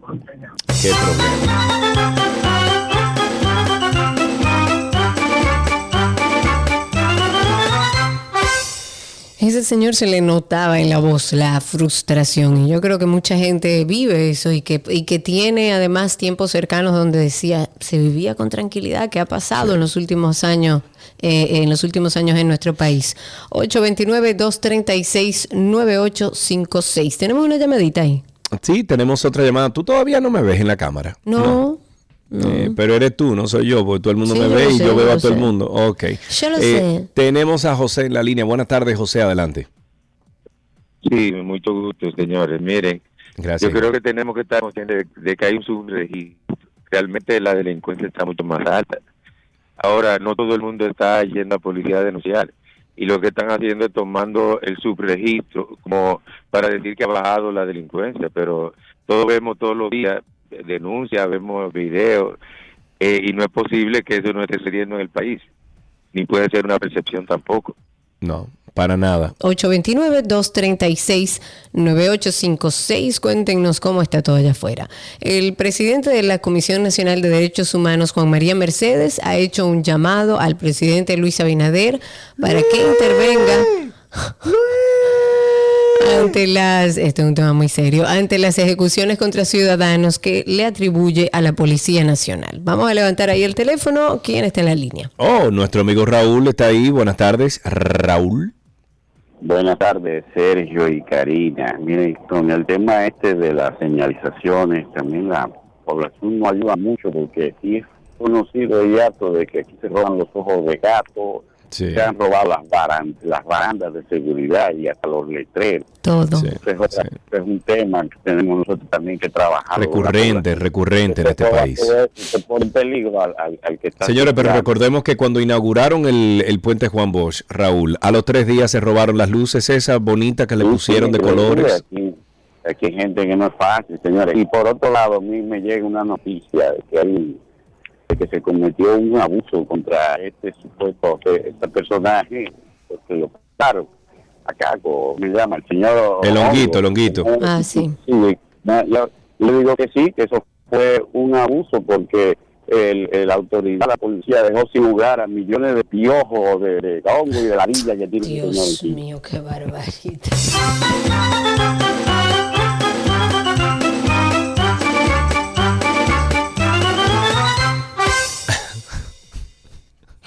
829-236-9856. Pero te pregunto, amiga, eso era lo que, o sea, eso es lo que dice la ley, que cuando tú estás detenido, eh, aunque sea detenido preventivo, a ti tienen, o sea, la potestad de la autoridad está presente para rasparte la cabeza, para afeitarte la cabeza. Bueno, a mí lo que me haría, perdón, algo de sentido es que en el caso del que tenía como dreads y tenía una melena grandota, me imagino que cortarlo, quizás no, no, no a ras, o sea, no a caco, cortarlo garantiza que dentro del cabello, por un tema de seguridad, no pueda entrar o sacar nada. Es lo que me haría sentido de, mira, hay que pelarte a un nivel donde yo tenga acceso visual a lo que pasa ahí arriba. Es lo que me haría un poco de sentido. El que lo, le lleven todo el cabello, no, no sé si es una norma en todas las cárceles aquí. La verdad no lo sé. Entendido, entendido. Ok, 829-236-9856. 829-236-9856. El teléfono aquí en 12 y 2. Ustedes pueden seguir llamando. Vamos a tomar dos o tres llamadas más antes de pasar con nuestro próximo segmento. 829-236-9856. Atención los que tienen paneles solares, busquen a O ver sea, dónde consiguen ti. candados ahora también. Se están A robando ti. los paneles, no puede ser. Ajá, Y no hay que subirse un techo para robarse un panel so- solar. Bueno, depende, depende. Por ejemplo, hay un grupo de hombres, dos de cuatro hombres, que sustrajeron 32 paneles de una finca. Eso, eh, esos paneles estaban ubicados en una villa en Villa Vázquez. Ellos eran cuatro hombres que se robaron estos paneles solares. Dos de ellos fueron apresados en el día de ayer. Cuando lo apresaron tenían 52 mil pesos y 2 mil gurdes haitianos. Así es que se llama la moneda haitiana. Eh, creo que sí. Gul, gul, Eh, corríjanme, por gul. favor. Bueno. Estos frutos, o sea, este dinero que consiguieron eh, y que tenían al apresarlos, eh, fue fruto de la venta de estos paneles que se le hizo a, a un ciudadano haitiano que logró cruzarlos al país vecino desde Dajabón, supuestamente en un carro marca Kia color blanco.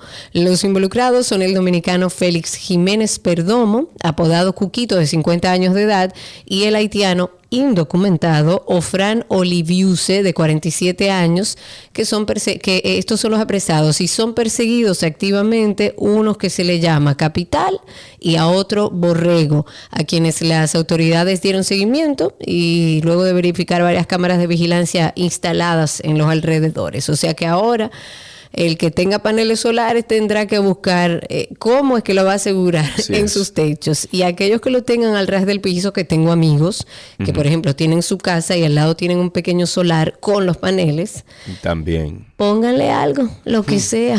Tenemos dos últimas llamadas. Tenemos a nuestro amigo Pacheco, Pacheco, Pacheco, Pacheco. Cuéntanos. Adelante, Buenas tardes. Pacheco, adelante. Eh, a Capital Borrego que le están dando seguimiento. Otra cosa, mira, deportivo. Pero ¿a dónde que vamos a llegar? ¿A dónde Sí, que vamos a llegar? Dime, dime tú, ¿dónde que vamos a llegar? ¿Qué es lo que están echando al asfalto, señores? Porque eso, eso, eso, eh, de que está todo bota Se desvanece. se hoyo. Desvanece, es verdad. Porque eh, hay, hay el elevado que está en Teniandilla, Sergio. Ahí hay un hoyo que yo le voy a, a comprar un bizcocho y se lo voy a poner. Todos los meses se hace el bendito hoyo. Hay muchos de ellos, muchos de ellos, Pacheco, que necesitan un bizcocho para celebrar su, su aniversario. Una última llamada, tenemos a Frank en la línea. Buenas tardes, Frank. Buenas tardes. Al parecer, los únicos responsables de, de que la, situación de la criminalidad y todas esas cosas son, somos los que tenemos negocios de, de restaurantes, Sí. discotecas y esas cosas, de la vida nocturna. Parece que somos los únicos responsables. ¿Por qué? ¿Pero por no, qué? no podemos. no- oye, oh, pero todos eh, está ya. Para esta fecha se supone que saben que tú puedes hacer tu fiesta, que puede durar un poco más.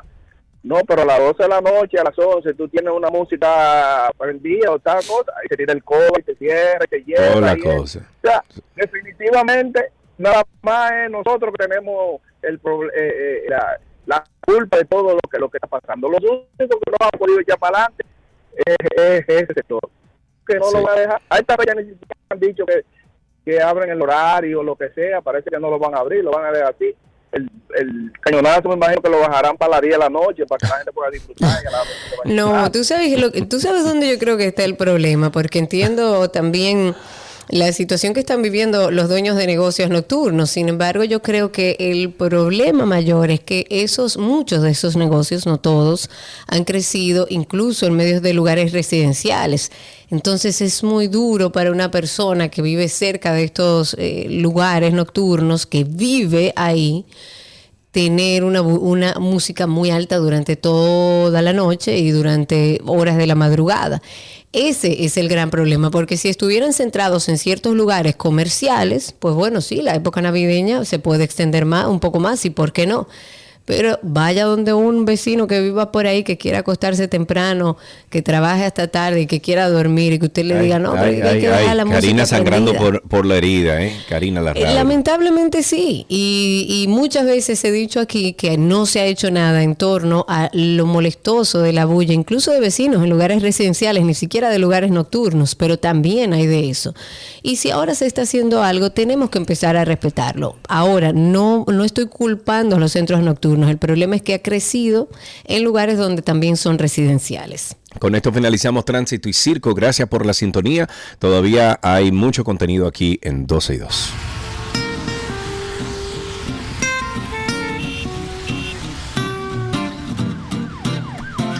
Todo lo que quieres está en 12 y 2.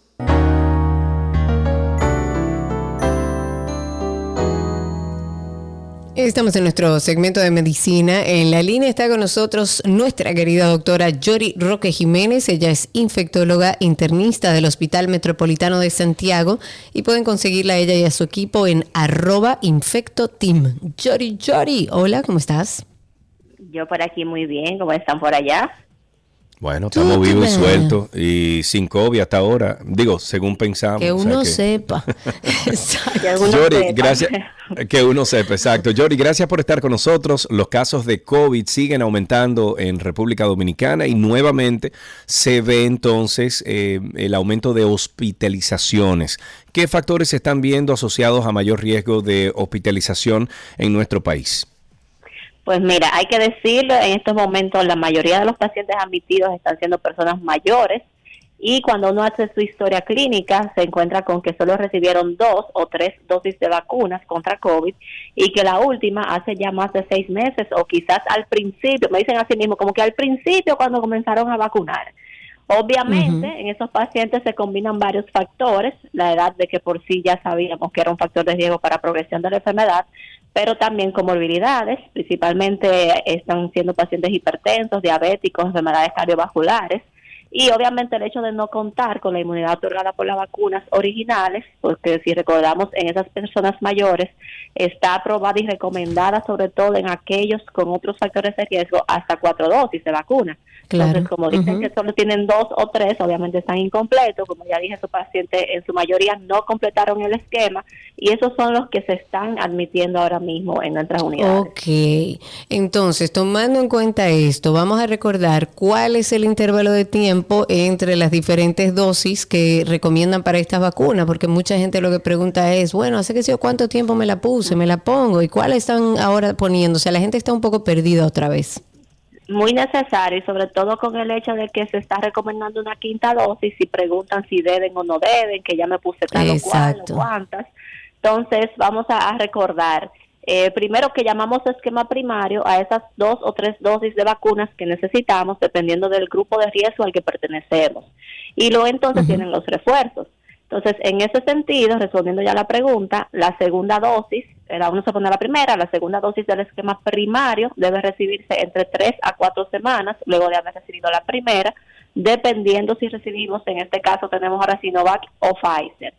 Entonces, luego viene el refuerzo. El refuerzo debe recibirse unos dos meses luego de la segunda dosis en aquellos que no son inmunocomprometidos. Recuerden que siempre hablamos de estas poblaciones especiales. Dos meses después de la segunda viene el primer refuerzo.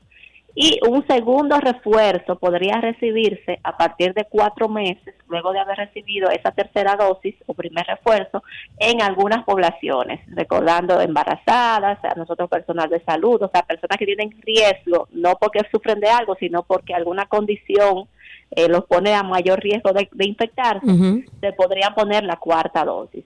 Ya en los inmunosuprimidos, ellos sí deben recibir cinco dosis, pero no porque van a recibir tres refuerzos, sino porque su esquema inicial, a diferencia de lo que dije ahorita, que eran dos vacunas y después un refuerzo, ellos necesitan reci- recibir tres dosis iniciales, o sea, una Ah, tercera dosis un mes después de la segunda, entonces vendrían luego los dos refuerzos en los periodos similares a los que ya yo había comentado. Eso eh, serían como los esquemas completos. Eh, obviamente hay que tener en cuenta que esas son las vacunas originales, que son las que nosotros hemos recibido, porque ahora, independientemente de que usted completó esos eh, esquemas, el que le haya correspondido, si tiene acceso a la bivalente, que es el refuerzo actualizado, al menos dos meses luego de haber completado cualquiera de los esquemas, está recomendado recibirlo porque tiene protección contra las subvariantes que actualmente circulan. Están circulando. Entonces yo te hago una pregunta. Aquellos que, por ejemplo, completaron un esquema de tres vacunas, pero que hace más de un año ya que se pusieron eh, la tercera, ¿qué hacen? ¿Retoman la cuarta como un refuerzo? No, eh, si no en- si no está en población de riesgo, no necesitan una cuarta, a menos que no sea eh, la, la actualizada. Eh, La actualizada me refiero. Exactamente. Si ya es la actualizada, sí está recomendado que se la, que la reciban. Ok, perfecto. La semana pasada, doctora, mencionamos de nuevos efectos a largo y mediano plazo del COVID y muchas personas jóvenes al observar que la mayoría de los síntomas son leves, como que no se motivan a vacunarse o simplemente no le temen al COVID. Pero, ¿qué otras consecuencias se están observando a, a raíz de este COVID largo, como le están llamando? Mira, pues algo que hace tiempo nos viene llamando la atención y en estos últimos meses, incluso antes de este rebrote que vivimos actualmente, es el aumento de número de casos de encefalitis en personas que no tienen ningún factor de riesgo relevante, eh, solamente haber padecido COVID. Esta, este término encefalitis se refiere a la inflamación de la parte del cerebro que se encarga de controlar múltiples funciones, el pensamiento, memoria, emociones, tacto, o sea, muchas funciones. Y eh, por, por tanto, cuando hay una inflamación de esta parte, los cuadros incluyen un gran número de manifestaciones que van desde alteraciones de la conducta, dolores de cabeza, convulsiones Sí. y muchos más. Entonces, además Se de podría que- incluso, déjame decirte que esos síntomas se pueden confundir con el caso, como le pasó a mi esposa Gaby, del tumor, que eran precisamente esa inflamación del, de, de la parte cerebral, de, de la base del cerebro. Eh, En este caso fue tumor, pero eh, escuchándote a ti son los mismos síntomas de, de un tumor cerebral. Sí, porque en el caso de los tumores hacen un efecto de masa y entonces como que empujan estructuras y hay inflamación también en el tejido perilesional y todo eso causa también esas sintomatologías. Y te contaba que además de que el mismo virus, el SARS-CoV-2, en su etapa aguda puede afectar el cerebro y causar algunas de esas manifestaciones, hay, está demostradísimo la reactivación de otros virus que producen infecciones persistentes como consecuencia del COVID. Entre esos virus, específicamente uno que se llama Epstein-Barr, que es uno de la familia de los herpes, todo el mundo conoce los herpes simple y conoce también la varicela Ujú. zoster. Entonces, ¿qué pasa? Que esos virus que normalmente eh, cuando uno los padece se quedan con unos como infecciones latentes, se reactivan o pueden reactivarse y también están asociados a múltiples enfermedades neurológicas. No solamente el Epstein-Barr, también mencioné el varicela zoster, que es el que produce la culebrilla, eh, comúnmente llamada. Este también eventualmente puede asociarse a manifestaciones neurológicas porque se replica a nivel de los vasos del cerebro y también produce la misma encefalitis. Entonces, todo eso antes, yo siempre le digo a los pacientes, mira, yo lo leía eso en los, en los textos, pero no había visto eh, tantos casos hasta como después de la pandemia. Y ahora mismo lo único como factor relevante que encontramos es haber padecido COVID, incluso en pacientes jóvenes. Wow, Dios mío, ahí tenemos una llamada. Vamos a ver si todavía lo tenemos ahí. ¿A quién tenemos? Estela, buenas tardes, adelante. Hola, buenas tardes, ¿cómo están? Hola, mujer Karina, hermosa. hola, Sergio. Todo muy bien, adelante. Muy bien, doctora, rapidito una pregunta. Oí algo que usted dijo sobre la tercera, después que una persona, mi madre tiene 74 años, fuma, hipertensa, todo. Entonces oí que usted dijo que la tercera, después de un año, puede eh, ponerse el ambivalente, sin embargo yo leí una, no, un- una nota ayer en el periódico muy diferente, dice que los que se pusieron la cuarta son la que van, son los que van a tener acceso a esta nueva que viene ahora. Explícame eso, lo escucho al aire, gracias. Gracias. Bien, gracias por su pregunta. Imagino que si la vio la noticia fue aquí, porque tú sabes que aquí comenzamos a poner la cuarta dosis, incluso cuando no estaban las recomendaciones por las entidades que realmente están regulando todo esto. Y por eso eh, incluso se está recomendando la quinta. Yo mencionaba hace unas dos semanas que quizás mi, mi comentario iba en contra de lo que dice el ministerio, porque yo no recomiendo una persona que ya completó su esquema ponerse una quinta dosis si no se trata de la bivalente. Ya para personas, en el caso de la madre de ella que tiene más de 65 años y tiene condiciones de riesgo, ella debió ser cuarto, ella, ella debió tener no tres, sino cuatro dosis. Y ya cuando llegue la bivalente, definitivamente ponerse la bivalente.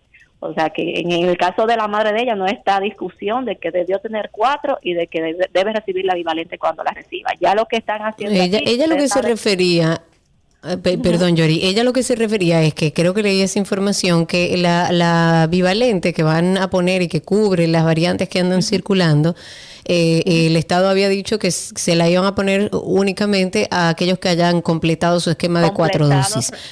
Bueno, Exacto. realmente, exacto, es como que tenga el esquema completo, ya sea que le correspondió tres dosis o cuatro dosis. Eh, pero que lo que te explicaba antes, algunos no correspondieron tres, algunos les correspondieron cuatro, Exacto. pero que estén completos.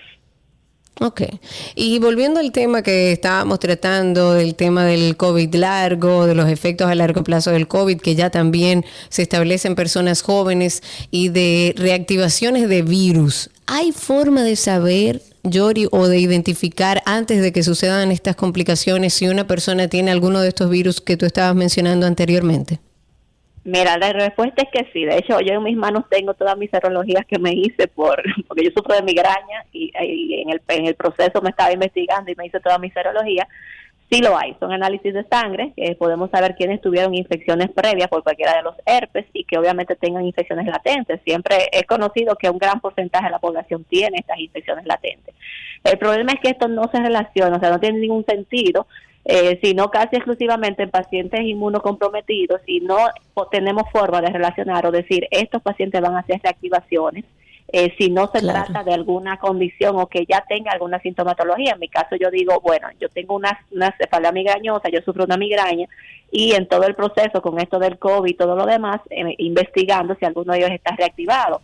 Pero realmente no hay forma de decir en este paciente se va a reactivar o no se va a reactivar.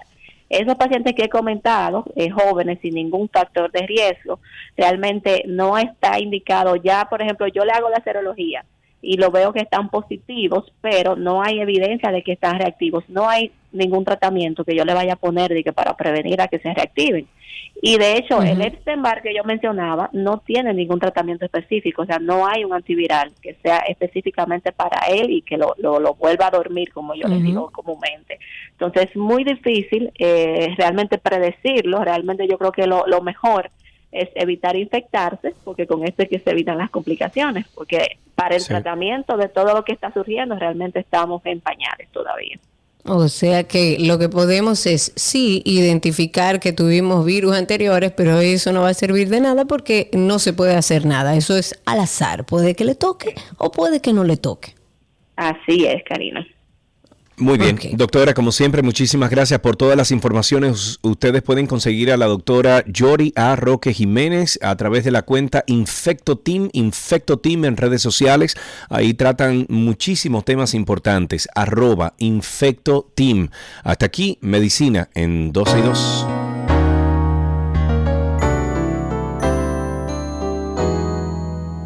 Todo lo que quieres está en 12 y 2.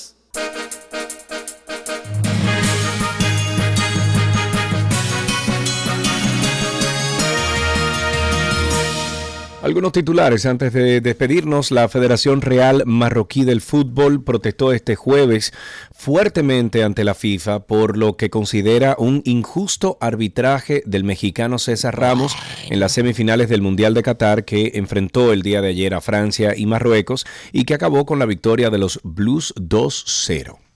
Estados Unidos advirtió que seguirá expulsando a los migrantes que cruzan de manera irregular la frontera con México, esto a pesar de que se levante el título 42, que es una norma sanitaria utilizada hasta ahora para repatriar de forma express a los indocumentados.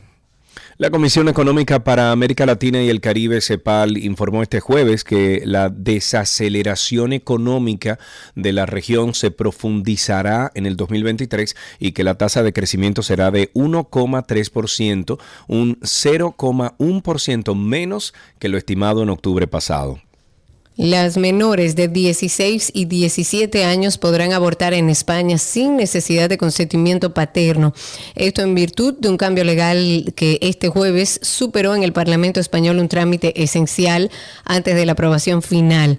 La obligatoriedad del consentimiento de los padres fue eliminada en una ley del 2010 durante el gobierno del socialista José Luis Rodríguez Zapatero, pero fue restablecida en el 2015 con el conservador Mariano Rajoy y ahora el Ejecutivo de Izquierda que preside Pedro Sánchez promueve el volverla a suprimir. El volcán Cotopaxi de Ecuador registró una leve señal eh, sísmica en su interior relacionada con la emisión de gases y ceniza dentro del proceso eruptivo de baja intensidad que se inició a finales de octubre, según reportó este jueves el Instituto Geofísico de la Escuela Politécnica Nacional. Esta amplitud de la señal es baja comparada con los pulsos de mayor actividad del actual periodo eruptivo del volcán. El gobierno de la presidenta peruana Dina Baluarte ha, de- ha decretado estado de emergencia a nivel nacional por 30 días para controlar los actos de vandalismo y violencia cometidos en las manifestaciones de protesta en, co- en su contra, en tanto el presidente Pedro Castillo seguirá detenido al menos 48 horas más. El, Comando Sur de Estados Unidos, con sede en el sur de la Florida, donó ayer al gobierno de Haití tres, eh, 300 mil paquetes de tratamientos para prevenir la des- deshidratación causada por enfermedades como la cólera, eh, o el cólera más bien, enfermedad que ya causó 290 muertes en el país caribeño. Esto informó el mando conjunto en un comunicado. La pregunta es, si hubiese sido República Dominicana que mandara esos 300 mil paquetes para la prevención de deshidratación, ¿Haití lo hubiese tomado o no? No lo sabemos porque desde aquí se le ofreció un grupo de vacunas y fueron rechazadas. O sea que la verdad uno no sabe eh, cuál es la relación y cuál es el sentimiento real en este momento. Dejemos hasta aquí las informaciones actualizadas en 12 y 2.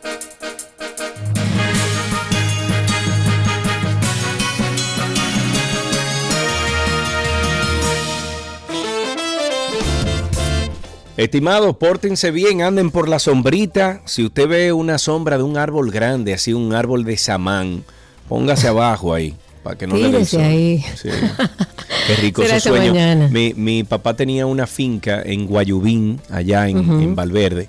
Y habían unos samanes, eh, Karina, pero grande, que grande, grande. Y entonces lo que hacíamos era que poníamos unas hamacas o poníamos unas mecedoras abajo de los samanes y ahí echábamos unos sueños. Uy, qué rico. Diablo, qué rico. Bueno, así cálese ahí debajo de una sombrita y mañana, justo a la mitad del día, regresamos y estamos juntos a través de la 91. Bye bye.